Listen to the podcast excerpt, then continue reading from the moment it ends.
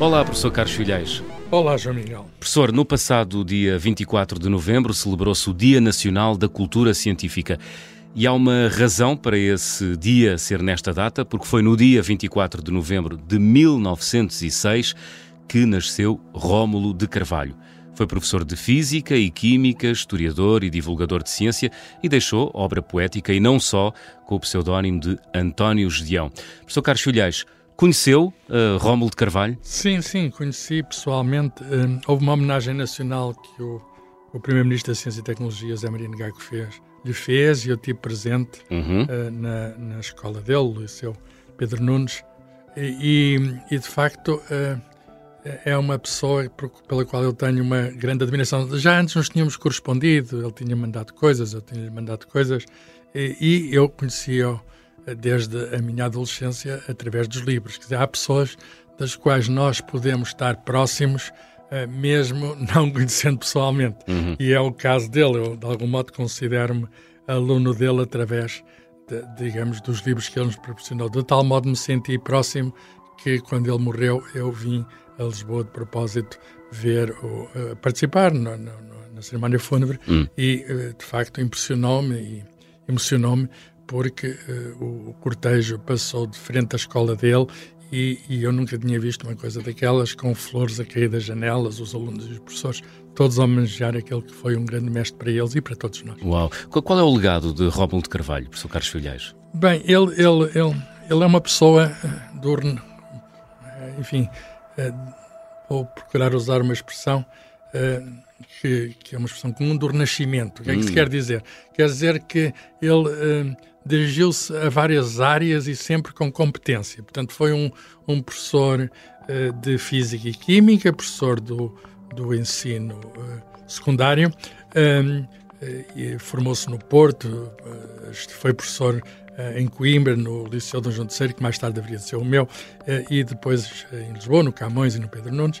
E, mas além disso, ele foi também um pedagogo, quer dizer, mais que ser professor, ele tinha ideias bastante próprias sobre o ensino, foi, foi dirigiu a revista do Liceu e, e, e, escreveu coisas até sobre a história do ensino em Portugal e, e tinha ideias pedagógicas muito bem definidas, mas foi uh, historiador de ciência, é o nosso maior historiador de ciência do século XVIII, o tempo pombalino.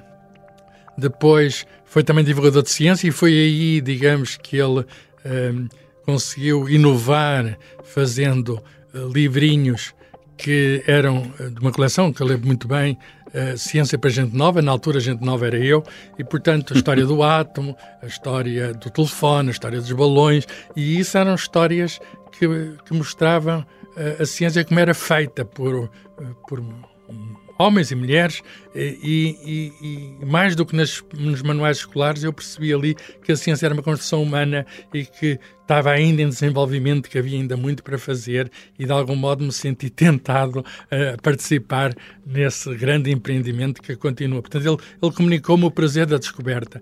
Mas não fica por aí, porque então com o nome de António Gedeão, ele tem uma obra literária é de poesia e, e não apenas de poesia, tem contos, tem, tem... E era um desenhador, e ele desenhava com o nome de António Gedeão e fazia coisas, fazia móveis e, e era, era fotógrafo. Quer dizer, não há quase nada em que aquele homem não tenha sido. Hum. E, portanto... É um é, homem completo. É, é um homem completo e, e, e, eu tenho uma admiração imensa pelo modo como ele conseguiu conjugar, uh, digamos, várias dimensões humanas. Uh, por exemplo, a questão das duas culturas. Normalmente pensa que as ciências estão por um lado, as letras estão por outro, e que são mundos, digamos, à parte. Não, esses dois mundos coabitavam nele e ele defendia, e ele defendia que Uh, não havia dois mundos, quer dizer, havia só uma vida, havia só um ser humano e, e dentro dele conseguiam-se, uh, digamos, conjugar todas essas capacidades humanas. Muito bem. Rómulo de Carvalho, que começou uh, com 50 anos a publicar poesia com o nome de António Gedeão, uh, parece que escondeu a sua identidade literária da própria mulher, não foi, professor? Era um homem tímido, é, um, não, é uma história, o Rómulo de Carvalho. É, é, uma história, é uma história muito engraçada. Ele já tinha escrito poesia, inclusive aos 10 anos, publicou uns versos que ele queria continuar os Lusíadas, achava que os Lusíadas havia mais coisas para dizer. Mas teve muito tempo em que escrevia para a gaveta e depois destruía, e um dia concorreu a um concurso de poesia, Jogos Florais. Hum. Uh, e, e, coisa curiosa, o, o, quem ganhou foi um nome consagrado, que foi o Miguel Torga. O Miguel Torga prescindiu do prémio para se publicarem outros nomes que tinham sido distinguidos. E um deles tinha concorrido sob pseudónimo, precisamente António Gedeão. Ele tinha ido buscar, digamos, o nome de um aluno uh, para criar esse personagem e, de facto, não disse à mulher. E, e uh, ele disse ao editor, pediu ao editor, para, em Coimbra, ele estava nessa altura em Coimbra, para mandar um um exemplar dirigido à mulher eh, e, e ele andava ali a rondar a ver o que, é que ela dizia. e, e ela, a certa altura, a, a, mulher é uma escritora também, uma senhora também de grandes talentos, Natália Nunes é o nome dela. Uhum. E, e, o, e o que é que se passa? Ele, ele andou tanto às voltas que, à altura, percebeu que o António Gedeão ah. era ele, era o marido. E, portanto, ele teve alguma. Uh, e ao longo da vida toda ele procurou. Um, eh, procurou esconder um bocadinho quem seria António Gedeão. Às certas não se podia esconder e as faziam-lhe pedir, pedir autógrafos. Assina aqui os livros de poesia, não sei eh, aqui não está, está o Romo de Carvalho. mas mas eram, era, era ele e o António Gedeão eram um só. Muito bem. Um, o poema Pedra Filosofal, cantado por Manuel Freire, é talvez o mais conhecido uh, de António Gedeão, mas há outros, uh, quer distinguir outros, uh, outra poesia de António Gedeão, professor Carlos Sim, Filhais? sim, sim. Eu gosto muito no, no segundo livro, que é o primeiro chamava-se Movimento Perpétuo, precisamente em 1956, foi o ano que eu nasci, curiosamente. Uhum. Portanto, o poeta é da minha idade. É verdade. Embora ele depois, ele, ele, faleceu, o poeta, em vida do Rómulo de Carvalho, porque o Rómulo de Carvalho, a certa altura, disse, não tenho mais nada para dizer, e de algum modo declarou o óbito do António Gedeão. Mas depois arrependeu-se e há uns poemas póstumos e uns novos poemas póstumos de António Gedeão, porque o Rómulo de Carvalho achou afinal que ele ainda, António Gedeão ainda tinha coisas para dizer. Deu-lhe outra vida. Deu-lhe outra vida. Isso é, é, é extraordinário. Quer dizer, um, é um, também poético. É também poético, essa, essa, essa, essa digamos, esse, esse, vencer da morte. Uhum. Uh, e, e, o segundo livro, dois anos depois, 58, uh, é o Teatro do Mundo, eh, e, e, começa de uma maneira teatral, eh, em que o personagem, que é ele próprio, eh, que é o próprio, quer dizer, é a pessoa que fala. É, o personagem é o homem, não, não, é o próprio personagem, é o homem. Uhum. No fundo, é o grande personagem da poesia dele, digamos, é quem somos nós, qual é o nosso lugar no mundo. E diz assim: com licença, com licença, que a barca se faz ao mar, não há poder que me vença, mesmo morto hei de passar. Com licença, com licença, com rumo à estrela polar. E tem outro verso: quero eu e a natureza, que a natureza sou eu, e as forças da natureza nunca ninguém as venceu. Este poema, de algum modo, dá uma ideia, da, digamos, do, de um grande tema dele, que é a relação entre o homem e a, a natureza. Uhum. E, ele, e ele acha que, e muito bem, que o homem tem de conhecer a natureza para poder eh, para poder viver nela. Não vou dizer, não vou usar a palavra vencer. Eh, e há outros outros outros versos muito muito interessantes. Por exemplo, há um poema do Homem Rã. Estou a falar dos menos conhecidos, porque há uns muito conhecidos, Lágrima de Preta, poema para Galileu, etc. Enfim, são muito conhecidos. Mas estou a falar de poemas menos conhecidos. O poema do Homem Rã, em que ele diz a certa altura: Eu sou o homem, o homem Desce ao mar e subo aos céus. Deixo ao mar e subo aos céus.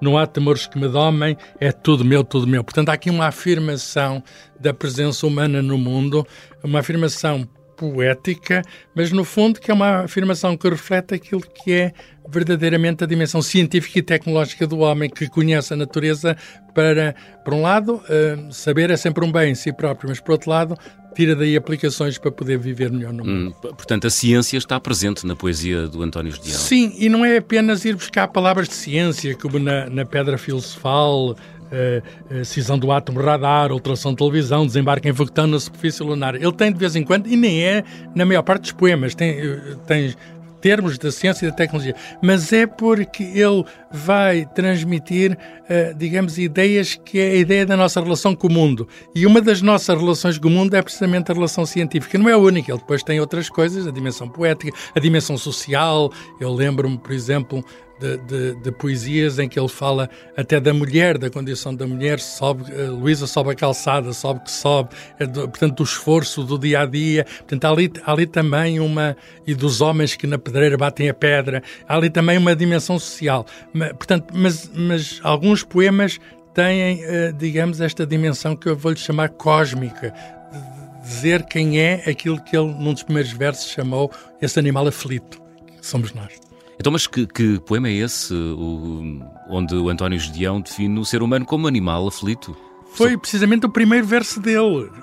É a estreia hum. literária dele. Há, há um, um, o primeiro o primeiro livro de poemas chama-se, aquele que foi a concurso, chama-se Movimento Perpétuo, eh, e o, o, não por acaso o primeiro poema intitula-se Homem. E o primeiro verso desse poema Homem é inútil definir este animal aflito. E, portanto, eh, o que, o que ele procura, de algum modo, é, como procuramos todos, ao fim e ao cabo, é saber quem somos nós, definir o que é o ser humano.